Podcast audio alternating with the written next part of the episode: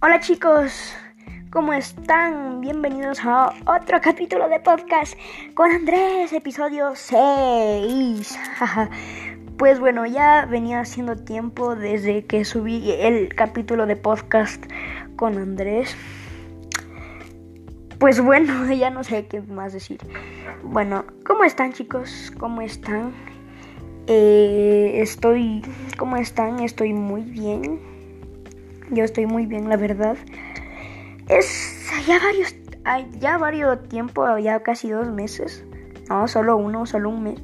Solo un mes que no hago podcast con Andrés. Wow, ha pasado bastante, bastante tiempo. Espera, espera. Tengo el micrófono cerca, cerca. Espera. Ahí, ok, espera. Ok, quiero que me digan si me oigo bien en el minuto 1. ¿Sí? Ok, ya. Ah, bueno, voy a tratar de hablar lo más alto posible. Bueno chicos, como les decía, estamos en el capítulo 6, ya era hora de que suba un capítulo 6. Y pues bueno, hoy vamos a hablar de una de las consolas, una, una antigua, una de las mejores consolas. Obviamente estamos hablando de la Nintendo 64. Bueno, para empezar, la Nintendo 64 es la cuarta videoconsola de sobremesa producida por Nintendo, desarrollada para suceder a la Super Nintendo y para competir con la Saturn de Sega y la PlayStation de Sony. Esto es importante, ¿no? Porque además fue una de las primeras en, hacer, en poner los gráficos en tercera dimensión. Aunque ya lo había hecho Sony con la PlayStation 1, pero, ¿sabes? Esta lo llevó al máximo, o sea, lo llevó todo, todo.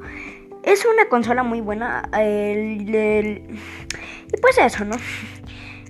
Es un tipo de modelo objeto manufacturado y el, desarrollador, como ya todos sabemos, es Nintendo.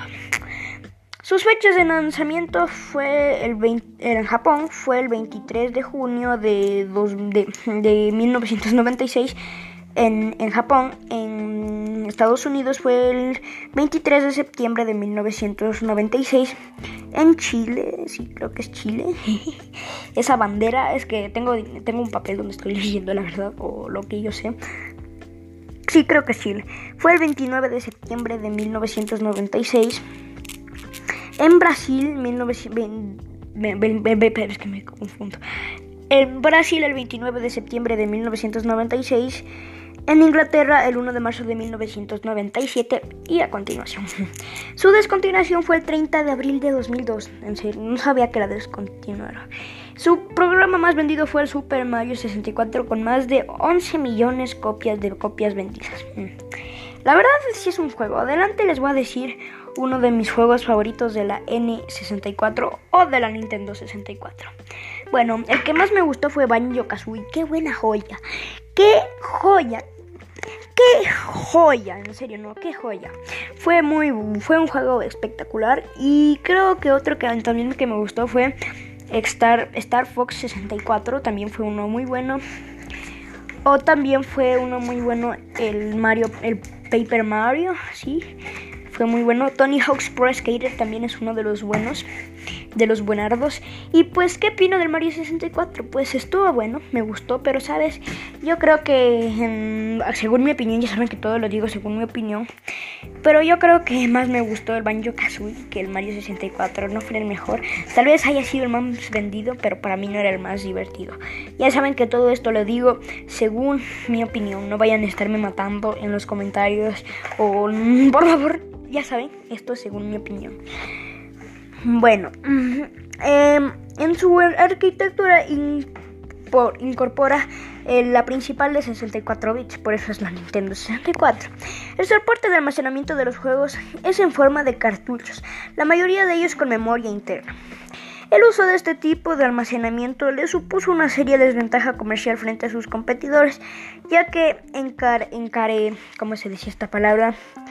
Encarecía los costes de producción, lo que aumentaba el precio final y además era una capacidad de almacenamiento menor que al de un CD-ROOM. Bueno, eh, algo que también quería decir, ¿quién no ha jugado con una Nintendo 64? ¿Quién no ha jugado por lo menos un emulador o un juego de la Nintendo 64? Yo sé que han tenido una Nintendo 64. Y pues esto les quería hablar también. Eh, les vengo a hablar de una de una, una, una, una de las mejores páginas para conseguir rooms, para descargar rooms de cualquier juego. Y, o sea, pues de cualquier, de cualquier emulador o así. Pero, ¿sabes? O sea, puedes escoger de, cualquier consola antigua, o, bueno, no tan nueva, puedes escoger de la Nintendo DS, de la Nintendo 64, de la GBA de la Game Boy Color, de la SNES, de la PSP, que la PSP, la PSP es una consola muy buena, de la Main, de la Main, de la GameCube, de la NES, de la Game Boy Color, de la Game Boy Advance, de la Nintendo Wii, de la, del PlayStation 1, del PlayStation 2, de la, del Game Boy, del Sega Saturn, del Sega Dreamcast, del Neo Geo, del Sega CD. así, ya no hago muchos, la verdad. Pero bueno, eh, les quería decir, esta página se llama Gamulator y pues es una página, paginaza que puedes, puedes descargar los rooms. Tienes que tener un emulador para eso de cualquier consola. Y es muy buena, ¿sabes? Te dan casi todos los juegos, desde el más conocido hasta el menos conocido, vendido. Y pues es es una página muy buena para conseguir rooms. Incluso si te vas, incluso, incluso, perdón por mi lenguaje, incluso puedes eh, puedes ver los emuladores que hay para, para, o sea, puedes ver que hay para celulares, Android o iOS, puedes ver que hay para Windows y pues eso. Bueno, esto tenía que decir. Ya sabes que si, si, si te interesa lo que estoy diciendo, puedes mm, ir al, al enlace de la descripción, al enlace del, del cómo se llame, del, de este podcast. Uh, espera, se me cayó. Y pues bueno. esto tenía que decirlo. Y es que hay de todos los emuladores. Hay, hay de, desde la, hasta la PlayStation 3. Bueno, no sé si hay para la PlayStation 4, pero bueno. Eso es los que. Eso es lo, lo que le podía, los que les podía decir. Fue. Bueno. Como les iba diciendo. Técnicamente, la utilización de cartuchos ofrece algunas ventajas frente al formato CD-ROOM siendo esta la idea que mantenía Nintendo frente de la competencia. Yo no sé a qué más apoyar, ¿sabes? Yo no sé si apoyar a Sony con la PlayStation, a Sega. Yo, eso sí, nunca he tenido una, nunca he tenido o no he jugado un juego de la, de las, de la Sega, bueno, el Sonic. Nunca he jugado un juego de Sony o algo así. He jugado muchos juegos de Mario y de Sega también. De la Xbox también he jugado. Pero no sé, ustedes díganme, yo nunca he tenido una o he jugado en un emulador de una consola Sega. En la de una PlayStation sí, en una de Xbox sí, pero díganme en los comentarios de este, de este podcast, díganme ¿A qué consola les gusta más? Eh, si a las Sega, si a las consolas de Sega, si es que han probado una, yo no he probado ninguna.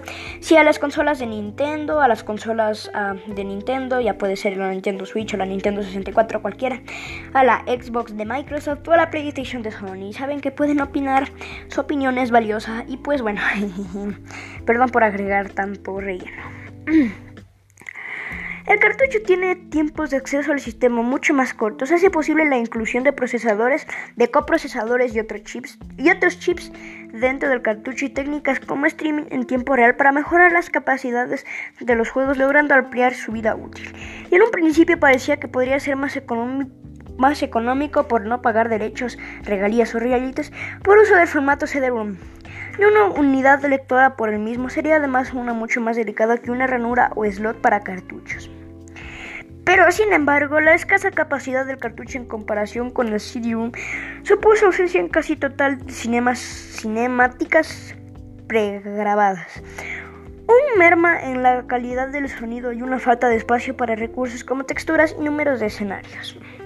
la Nintendo 64 fue esto ya lo voy repitiendo varias veces. Perdón, perdón si me oyen algo ronco, es que no sé por qué estoy así.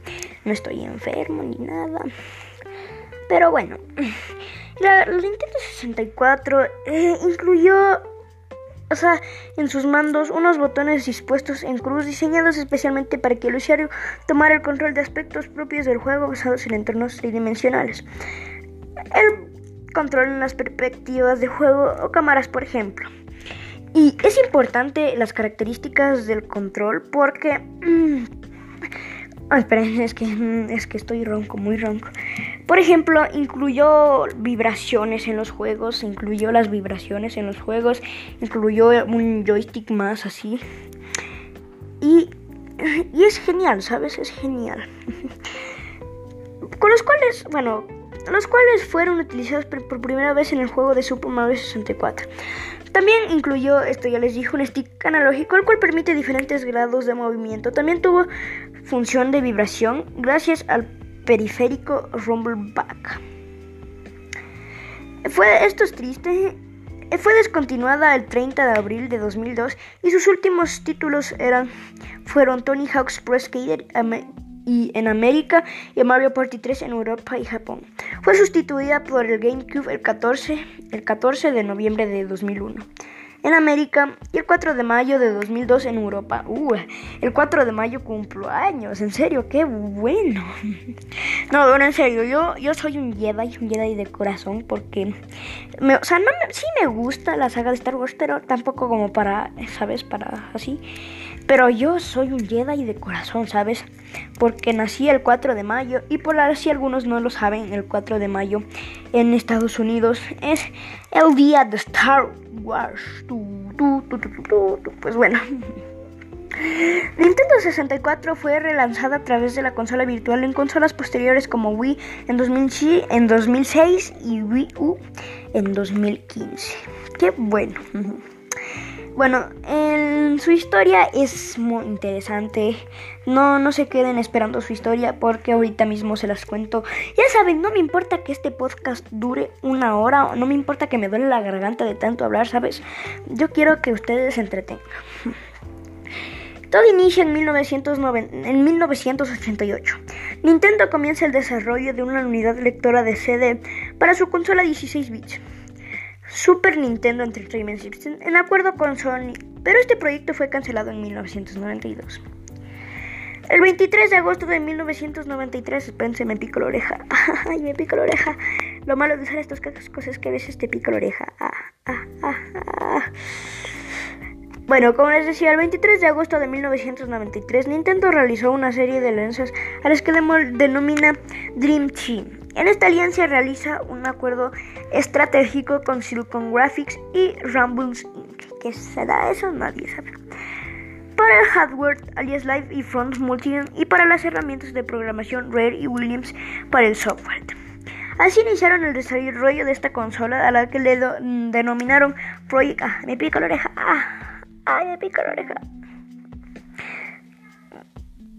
Ah, a la que denominaron Project Reality.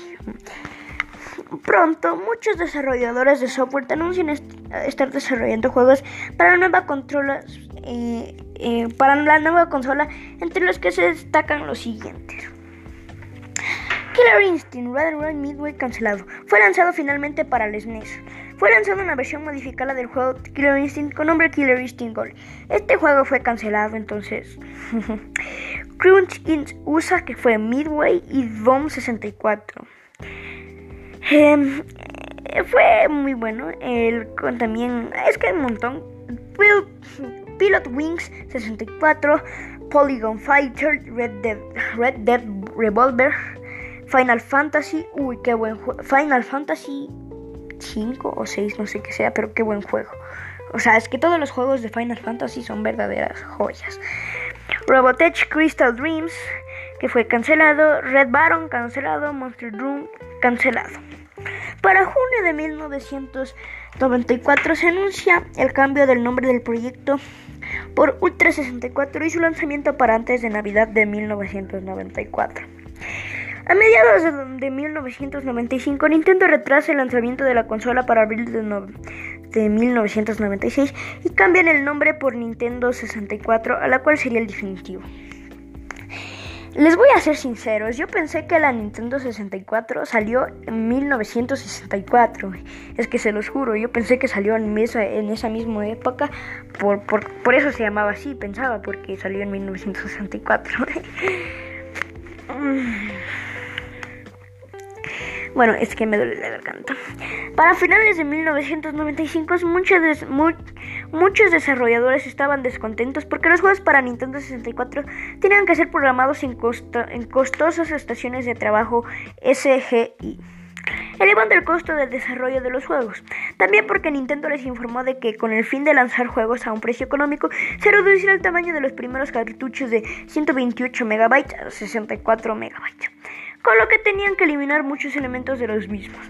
Los múltiples retrasos en el lanzamiento de la consola convertía cualquier juego en una inversión de largo plazo y muy arreglada, arriesgada. Perdón. Esto llevó a la cancelación de la mayor parte de los juegos planeados inicialmente. El caso más significativo más significativo fue el, el queso de, relaciones entre Nintendo y Squaresoft, que terminó lanzando su exclusiva Final Fantasy 6 o 7, no sé qué sea, para el PlayStation de Sony Computer Entertainment. Eh, la verdad, esto es algo que me duele mucho la garganta. Aunque no lo crean, no es fácil hacer podcast. Te, te, te, te, molesta la garganta mucho, ¿sabes? Mucho, mucho, mucho. Bueno. Ay, ay, ay. Bueno, perdón. Cabe destacar que en su primera semana de ventas Japón, en Japón Nintendo 64 vendió 500 mil, no, sí, 500 mil consolas y durante su periodo de vida alrededor de 33 millones de consolas. Nintendo, Nintendo, produjo para la Nintendo 64 el sistema de vibración Rumble Park, que era un accesorio externo. Mediante un dispositivo añadido insertado en el mando de control, se lograba el efecto de vibración en los juegos programados para ello. Hay algo. Ustedes cuando ya salga la, la, la PlayStation 5, ¿la van a comprar?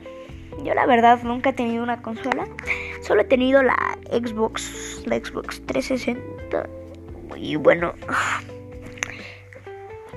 fue muy raro. Pero sí, ya la iban a lanzar este, este año, pero por, por el problema que hay en Estados Unidos de Anonymous y el racismo, entonces mm, otra vez retrasaron el proyecto de la Nintendo, de, de la PlayStation y pues espero que pase otra cosa.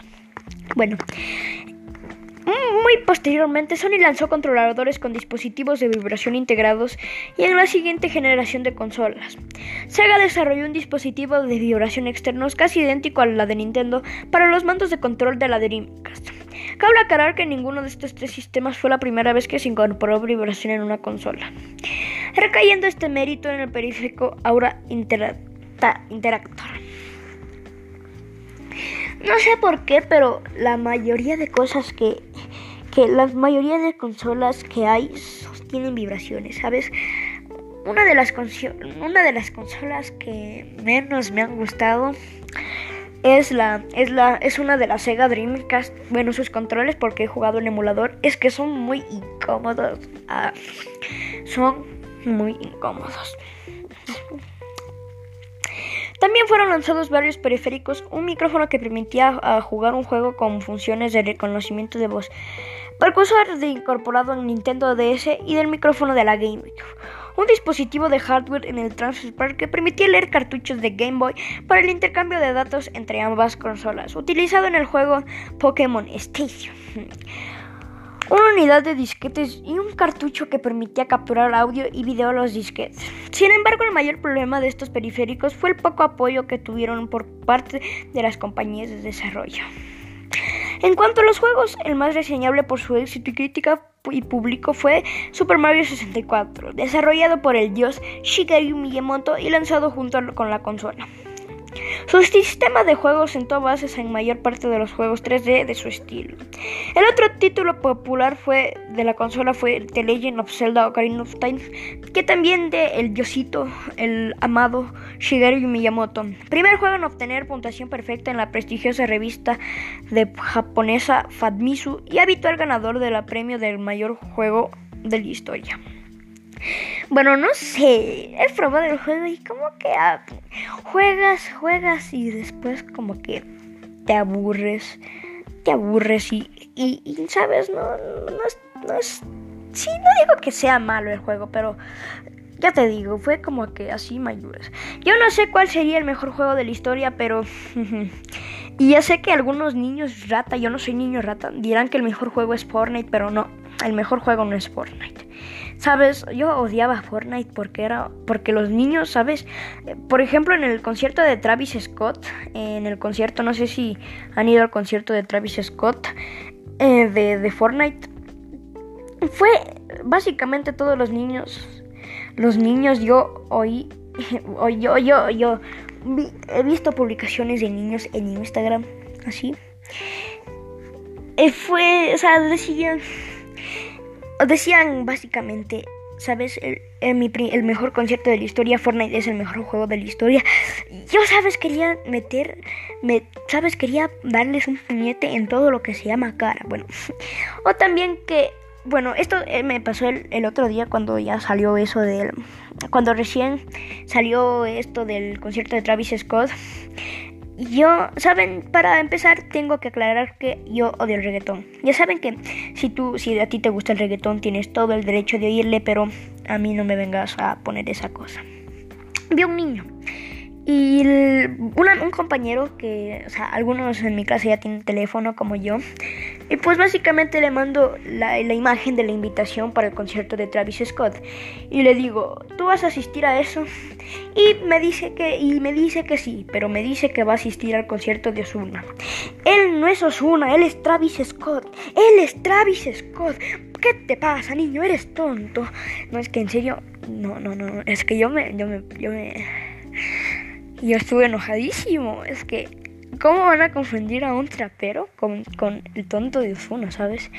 Ya te digo yo que si, tiene, si oyes reggaetón, hazlo. Tienes todo el derecho de oír reggaetón, pero a mí no me vengas a poner esa música y por lo menos, y ni menos me vayas a confundir al rapero, al, al, al, al dios Travis Scott con Ozuna. ¿Por qué? ¿Por qué? O sea, ya hay niños que ni conocían a Travis Scott, o sea, gente que ni conocía a Travis Scott y solo por el concierto dicen que es el mejor rapero.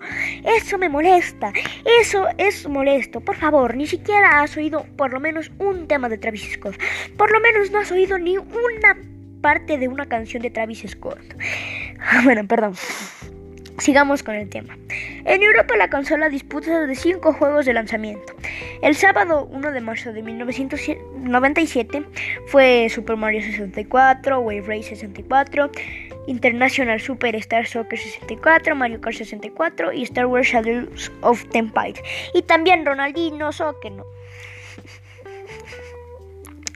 Hacia finales de la vida útil de la consola, había pocos lanzamientos destacados de los Nintendo y Rare. Durante el año 2001, algunos fueron retrasados para ser lanzados en GameCube, como Resident Evil Zero, Eternal Darkness y Star Fox Adventure. En agosto de 2002 fue lanzado Tony Hawk's Pro Skater 3. ¡Qué buen juego! Es muy divertido este juego. Este sería el último juego lanzado oficialmente en formato de Nintendo 64, marcando el fin de su periodo de vida, aunque en Europa y Japón había acabado un año antes con Mario Party 3.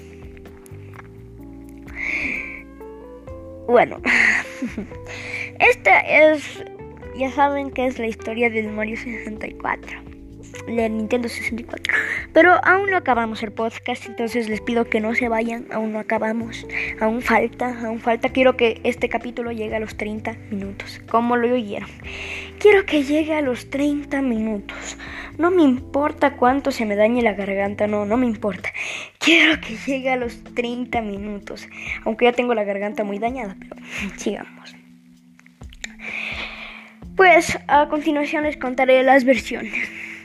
La Nintendo 64 no presentó versiones mejoradas sustancialmente, aunque esperen, bueno, sustancialmente.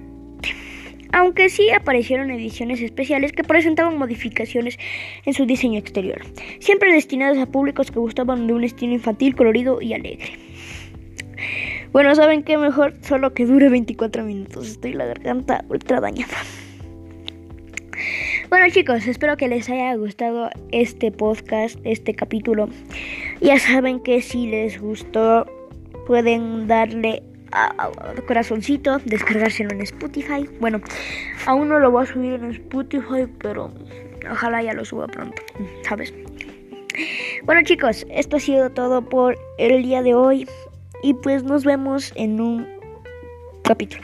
Ah, advertencia chicos, les quería decir que el, el, el 14 de mayo tal vez, tal vez, solo tal vez, no está confirmado, tal vez haga un directo especial en Twitch. Y muchos me han estado preguntando eh, por qué ya no hago directos en Omelette Arcade. Pues ya, ya no hago directos ahí porque ahora ya puedo grabar en Twitch. Ya puedo hacer mejor cosas y pues eso, ¿no?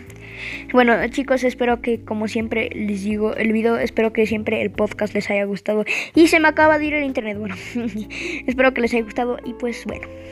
Goodbye, mens. Ah, y por cierto, también les quería decir que... eh, ¿Por qué no he estado en Instagram y todo eso? Y es que no tengo internet, todavía no tengo internet. Bueno, ahora sí chicos, les dejo con música Lofi y adiós.